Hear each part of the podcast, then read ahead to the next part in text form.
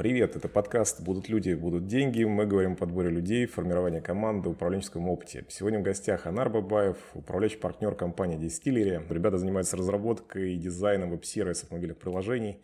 Работают с такими клиентами, как Red Bull, Johnson Johnson, eBay, Patreon, Citibank и много разных других. Анар, привет. Привет, Алексей. Добрый день, аудитория. Да, привет, привет.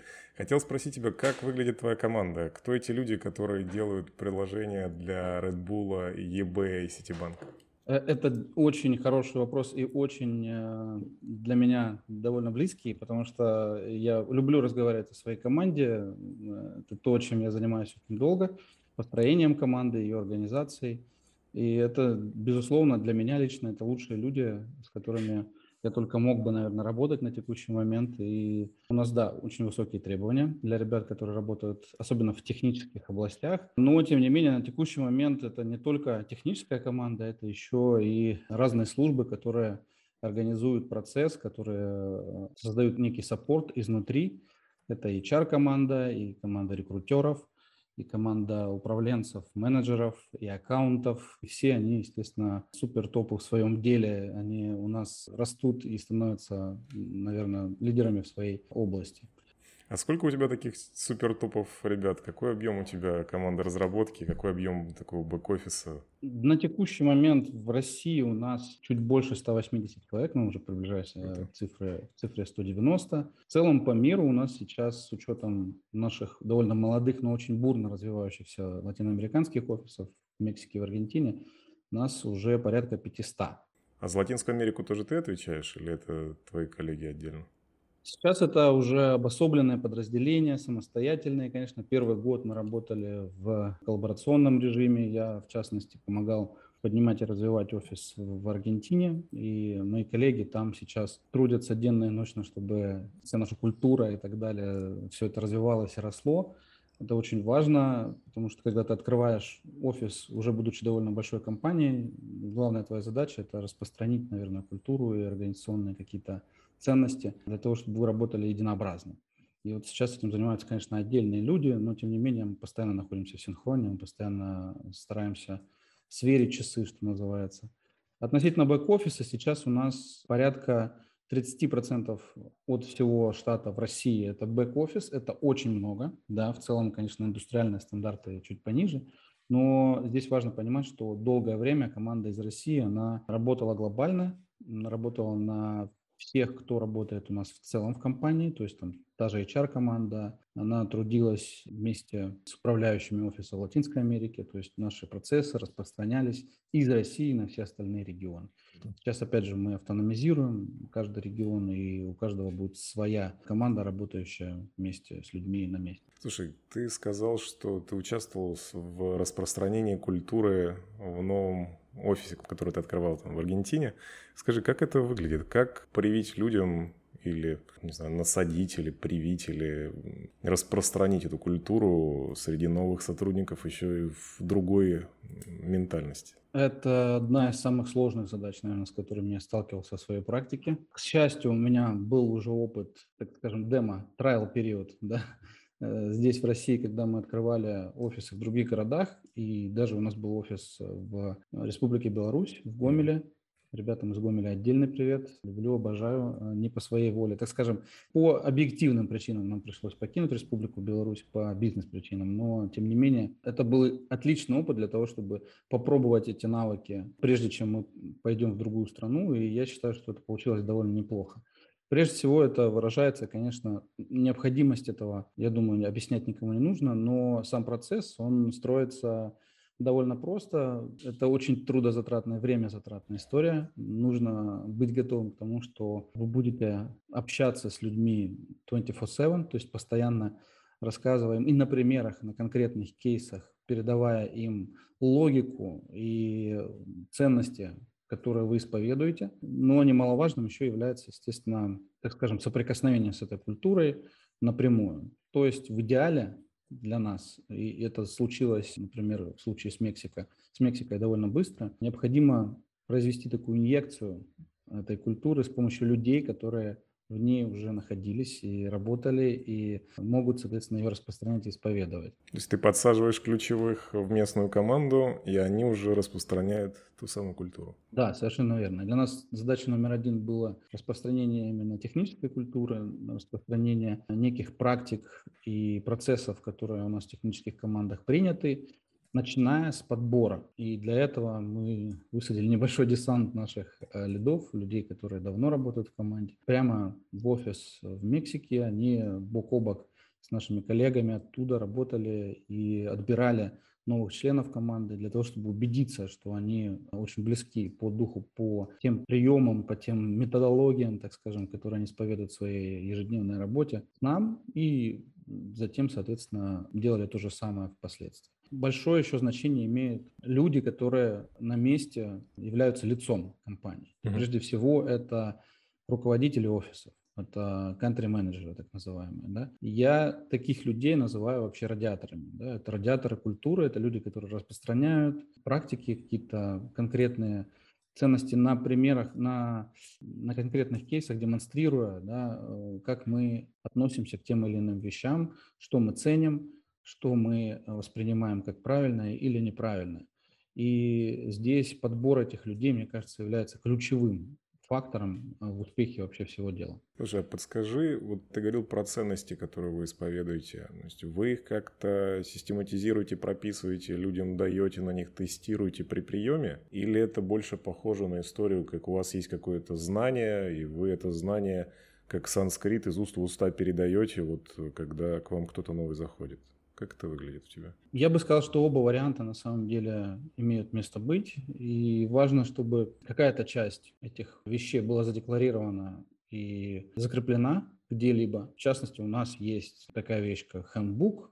Это условный, условный такой документ, который содержит в себе все основные знания о том, как работает компания, описание процессов, инструментария, описание того, кому нужно сходить, зачем, если это необходимо и так далее. Раньше это был условный документ, пошаренный в Google Drive. А сейчас это обособленный инструмент, это по сути веб-сайт, который мы сами сделали, и он доступен изнутри всем сотрудникам компании. там есть отдельная статья, которая описывает как раз-таки э, ценности. А, но помимо этого, конечно, нельзя отрицать того, что внутри команды есть негласные ценности. И кодифицировать их, возможно, и есть смысл, некоторые это делают, но для меня это в некотором смысле пустая трата времени, потому что эти ценности живут вместе с командой, с компанией, они также трансформируются, они также меняются, и, возможно, меняются даже чуть быстрее, чем вы можете их осознавать или записывать. Соответственно, важно понимать, что происходит в команде, важно их контролировать до той глубины, до которой это вообще, в принципе, возможно, так скажем, провоцируя правильное поведение.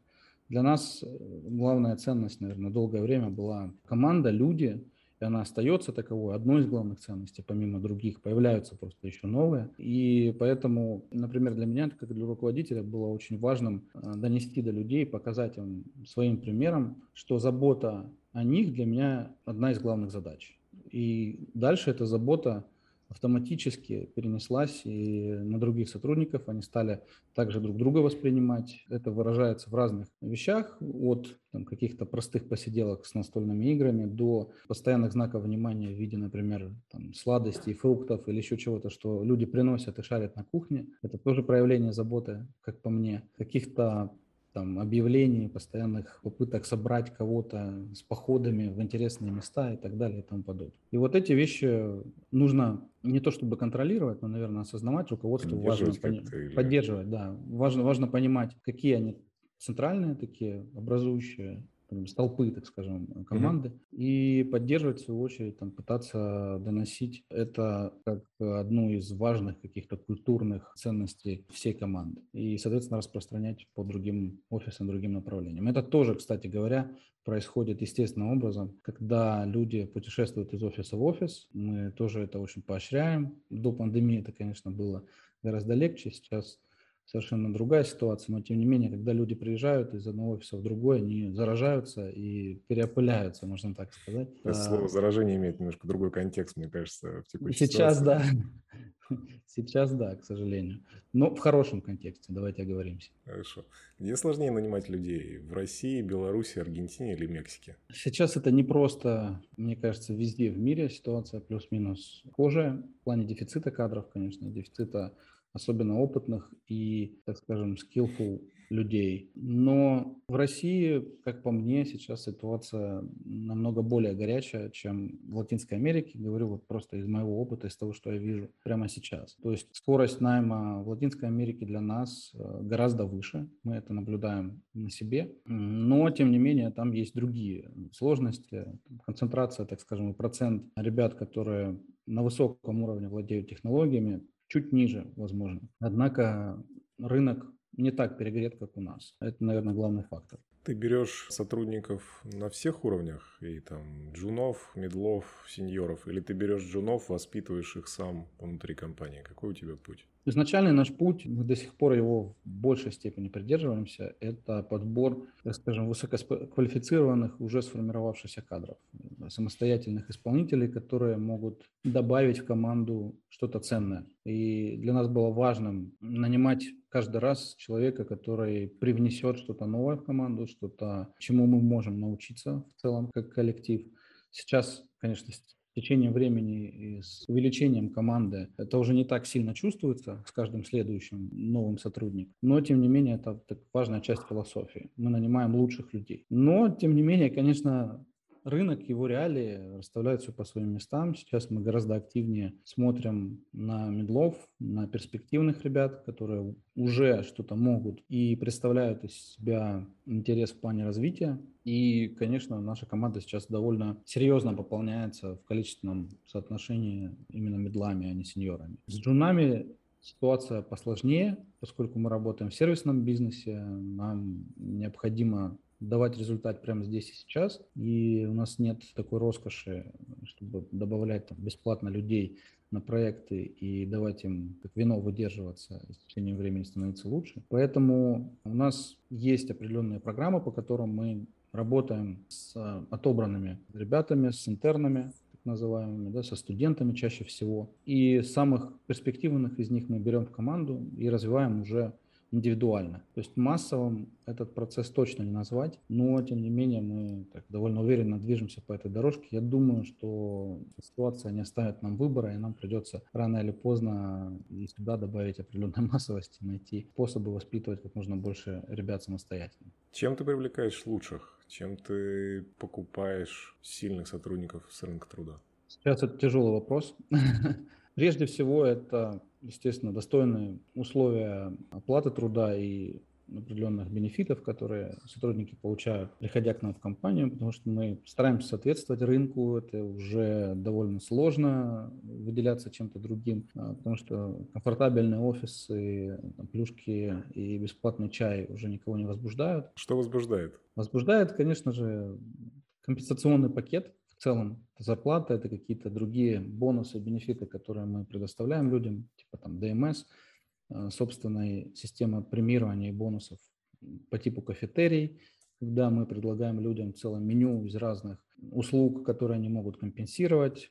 Там может быть и обучение, может быть там, спортивный инвентарь, а может быть э, что-то связано со здравоохранением, хотя у нас есть ДМС, но все равно, тем не менее, входит в этот компенсационный пакет. Но помимо этого, я считаю, что важным является то, с кем мы работаем, как мы работаем, ну, то есть те э, клиенты, которые у нас есть, те типы проектов, которые у нас есть, и философию, которую мы исповедуем. У нас очень, опять же, повторюсь, сильный технический персонал, и многие сеньоры, они делают выбор в нашу пользу после того, как пройдут интервью с нашими лидами, с нашими руководителями отделов. Я лично слышал неоднократно отзывы после нашего интервью о том, что я принял решение в вашу пользу после того, как поговорил на интервью с техническим специалистом и понял, насколько высокий уровень у этого человека. Я хочу рядом с ним работать. Это одна из важнейших вещей для программистов вообще в целом и это нельзя сбрасывать со счетов. Помимо этого, определенная степень свободы, уважение, с которым мы относимся к нашим сотрудникам. Мы изначально позиционируем себя как компания, которая доверяет людям, с которыми работает, и поэтому у нас довольно много удаленщиков. На каком-то этапе мы даже перевалили за отметку в 30% от всего численного штата. И эти удаленщики работают практически по всей России. Сейчас для нас важнее скиллы, которыми они обладают, а не локация, в которой они, по сути, пребывают, сидят. И у нас есть физические офисы, но, тем не менее, работа удаленная в каком-либо из городов, это нормально, для нас это обычная практика. Еще до пандемии, мы уже порядка трех-четырех лет, наверное, работаем в этом режиме. Поэтому свобода и доверие, наверное, ключевые особенности, которые нас тоже могут отличать от остальных. Почему ты можешь не взять э, сильного, скиллового человека на работу? Что будет для тебя являться стоп-фактором? Это софт-скиллы прежде всего. Это очень широкое понятие, я понимаю, но в него, наверное, можно включить такие вещи, как, хочется сказать очень модное слово токсичность, но давайте ограничимся тем, что... Как ты проверяешь на токсичность? Какой у тебя тест? Люди должны быть договороспособны прежде всего. И работа в команде, она предполагает определенный уровень тактичности, так, определенный уровень умения находить общий язык даже с теми, с кем ты не очень согласен, Токсичных людей не всегда видно сразу, но на интервью они, тем не менее, чаще всего проявляются, когда мы начинаем говорить о каких-то спорных вещах. Таких и в техническом плане очень много, и в каких-то обычных вопросах, типа там, какой проект вызвал у тебя сложности, или на каком проекте у тебя был конфликт, как ты его разрешал, стиль, в котором человек может рассказывать о своих бывших коллегах, работодателях, заказчиках, он может многое сказать тебе о человеке. И, к сожалению, не все из таких людей, из таких скилловых людей, из крутых специалистов э, обладают хорошими навыками именно общения и взаимодействия. И если ты слышишь там что-то такое едкое, извительное и, может быть, нелицеприятное о прошлых коллегах, о прошлых проектах, это звоночек. Это не значит, что от этого человека прямо сейчас нужно отказываться, но продолжить общение, возможно, попытаться с другой стороны зайти, чтобы проверить, насколько человек впишется в твою команду. Это очень важно, потому что потом такие люди ну, являются такой миной замедленного действия. Если они попадают в команду, их настроение, их боевой дух, он может сильно упасть со временем. Люди просто могут начать уходить из-за этого человека. Сам-то он будет себя чувствовать прекрасно, потому что распространение токсичности – это, собственно, его одна из тех вещей, которые ему доставляет удовольствие. И это, это очень важно и ценно уметь распознавать вовремя и избавляться от таких людей, либо не брать их с самого начала. Давай перейдем, у нас есть такая небольшая рубрика, что бы ты сделал с сотрудником, который... Я тебе накину сейчас несколько ситуаций, прошу тебя немножко поштурмить на тему того, как бы ты повел себя в этой ситуации. Что бы ты сделал с сотрудником, который работает исключительно ночами? Исключительно ночами. У нас были такие моменты в истории нашей компании, когда ребята работали ночами, но не по своей воле, а потому что таймзона клиента, она не позволяла как-то по-другому организовать процесс, и это очень тяжелый такой случай, с которым нужно обязательно как можно быстрее расправляться. Прежде всего, э, необходимо, конечно, поговорить с человеком. Если это его, его выбор, его желание, то э, я бы поступил так. Я бы попросил прежде всего руководителя HR поговорить с ним и узнать, почему так получается, есть ли у него вариант как по-другому действовать, объяснив при этом, какие могут быть последствия. Последствия э, могут быть действительно плохими как для него, так и для команды, и для, для компании, потому что это иссушает, в общем-то, человека, это его выжигает изнутри, он даже может этого не чувствовать. Если бы это не получилось, то в ход бы пошла уже тяжелая артиллерия, я бы сам пришел к человеку, попытался ему объяснить, что, дорогой друг, мы хотим, чтобы ты чувствовал себя хорошо, и это для нас очень важный фактор. Если ты не хочешь с этим что-то делать, то мы будем вынуждены тебе помочь это сделать. Окей. Okay. Что бы ты сделал сотрудником, который после долгой удаленной работы наконец-то пришел в офис, и от него сильно пахнет нестиранной одеждой, и вообще он достаточно сильно помятый. Мне кажется, все эти кейсы, о которых ты будешь говорить, они у нас так или иначе были.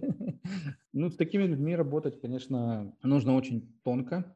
Нельзя позволять им чувствовать э, себя неправильными или какими-то плохими, но в, этот, в этом случае HR-менеджер, э, который должен обладать хорошими навыками и так скажем, быть достаточно вежливым для того, чтобы эту информацию донести до человека. Может помочь, может помочь разрулить этот конфликт, э, точнее, зарождающийся конфликт, донеся до человека, что вот давай попробуем в следующий раз одеться как-то по-другому. В общем-то, у нас были такие случаи уже, это сильно зависит от умения человека донести, правильно донести эту информацию. Это, конечно, не должен делать сразу директор, иначе это все скатится в банальное давление. Окей. Okay. Что бы ты сделал с сотрудником, который хочет уехать и работать удаленно из Вьетнама в следующие полгода? Как я уже сказал, все было. Прежде всего, я бы с ним поговорил и узнал причины его решения, так скажем, мотивацию, которая у него есть. Холодная зима, допустим. Ну, возможно, просто. ему просто нужно отдохнуть. И отдохнуть подольше, чем просто две недели или там, я не знаю, условно 28 дней, которые у нас э, есть по законодательству. И если человек хочет в любом случае какое-то там значительное время провести где-то за границей, мы, как правило, не против. И на этом этапе мы делаем очень простую вещь. Мы договариваемся о том, как это будет происходить. И об условиях которые человек должен соблюдать в удаленной работе для того, чтобы это было удобоваримо, эффективно и не мешало ничему. Если эти условия человек на себя берет, берет на себя ответственность их исполнять, мы жмем руки и встречаемся полгода уже в офисе. Окей, okay, спасибо. Поделись, пожалуйста, фильмами или книгами, которые на тебя или бизнес позитивно повлияли за последнее время. Довольно сложно в последнее время с э, книгами по бизнесу. Сейчас я прохожу курс MBA в Сколково, и по литературе у нас, конечно, нет... Планов или что? Нет, в литературе у нас нет, э, так скажем, дефицита. Мы постоянно что-то читаем, нам постоянно дают, но это конкретные дисциплины, угу. как правило. Но, тем не менее, в плане бизнеса были несколько фильмов, которые не так давно на мне... Точнее, это был сериал, сериал «Миллиарды». Не помню, где он выходит. По-моему, он доступен там сразу на нескольких платформах, его можно посмотреть. Довольно интересный сериал об инвестициях, вообще, так скажем, о деятельности вокруг этой сферы. Ну и, естественно, о человеческой натуре, о человеческих судьбах и жизнях. Но довольно интригующая штука. И это тоже была рекомендация от одного из э, бизнес-коучей, от одного из профессоров, которую я с удовольствием, который последовал и в общем, сейчас советую всем. До этого фильм, который, наверное, меня впечатлил, был эм, «Человек, который изменил все». Каждый в нем видит свое. Для меня было важным инсайтом, что данные и статистика, аналитика, по сути, могут э, изменить до неузнаваемости, ну, по сути, любую сферу деятельности, бизнес прежде всего. Советую тоже этот фильм посмотреть всем, кто интересуется нестандартными подходами в бизнесе. На самом деле, знаешь, такое удивительное немножко совпадение. Мы записывали подкаст вчера, и фильм, который посоветовал, был тоже Moneyball, этот человек, который изменил все. Да, да, да. Значит, Майк, Майкл Льюис, в общем, в почете. Я сам фанат этого и фильма, и книги, поэтому, да, спасибо. А есть ли какие-то привычки у тебя, которые тебе помогают э, достигать результатов или просто эффективно работать, или оставаться в ресурсе? Вот что-то, что ты знаешь, что тебе говорят, ничего себе, какая привычка.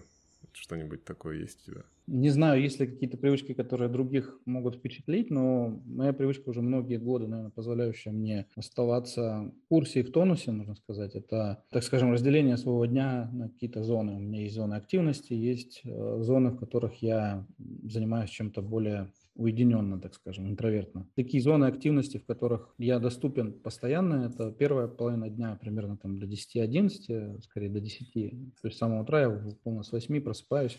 Первое, что делаю вместе со своими личными делами, это проверяю почту, проверяю чаты и стараюсь ответить на самое срочное, фильтрую прежде всего, отмечаю, оставляю непрочитанным или отмечаю непрочитанным. То, на что мне нужно ответить позже, и дальше уже уделяю время тому, что мне нужно сделать самостоятельно, и возвращаюсь уже к этому чуть позже, во второй половине дня, отвечая на все менее срочно. Это позволяет так немножко расчистить и оставить порядок в голове, потому что, так скажем, давление непрочитанных писем или э, красный индикатор в чате, он очень часто заставляет нервничать, если ты не можешь до этого добраться очень долго. Поэтому для меня это такой лайфхак. А в остальном все довольно традиционно, но, опять же, почему другим сложно следовать моим каким-то практикам? Потому что у меня есть большая привычка, такая давняя привычка потреблять очень много информации. Я знаю, что в нашей сфере, особенно программисты, технари, они стараются себя изолировать от информации. Я же, наоборот, как можно больше на себя ее вываливаю. И,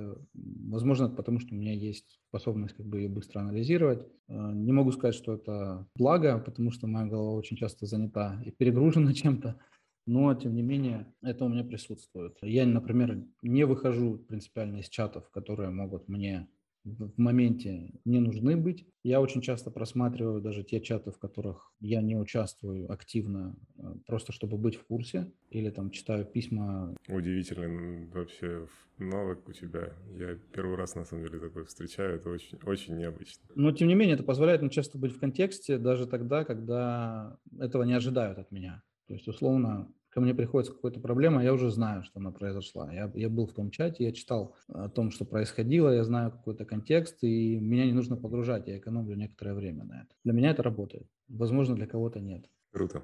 Кстати, а... о книге. Я вспомнил книгу, о Давай. которой я хотел сказать. Это Эрин Мейер Карта культурных различий. Culture Map она называется на английском. У нее длинное название, но вот основное Culture Map. Это книга о том, как работать с людьми из разных культур. Об этом много написано, тонна макулатуры испорчена. Но это мне понравилось тем, что она, во-первых, довольно современная, не такая старая, как многие другие, но довольно толковая. Я советую всем прочитать, особенно тем, кто ведет бизнес в разных странах, в разных культурах, ведет международный бизнес. Возможно, вы не найдете там всех ответов, но они не нужны. Важно понять логику, важно понять, что в международных отношениях необходимо соблюдать не просто политес и знать там, культуру противоположной стороны, но и нужно еще быть достаточно осторожным в своих высказываниях, в принципе, по дефолту. Неважно, насколько вы хорошо знаете культуру той страны, с которой вы ведете бизнес, важно быть, э, скажем, нейтральным в своих высказываниях постоянно, в принципе, но при этом быть достаточно insightful, что называется, да, стараться узнавать те вещи, которые помогут вам найти общий язык или помогут вам найти сильную точку в переговорах, например. Это очень важно. Круто, спасибо. Закончи, пожалуйста, интервью тремя словами. Люди, развитие и прогресс. Супер, спасибо. Это был Анар Бабаев. Анар, спасибо тебе. Спасибо, Алексей.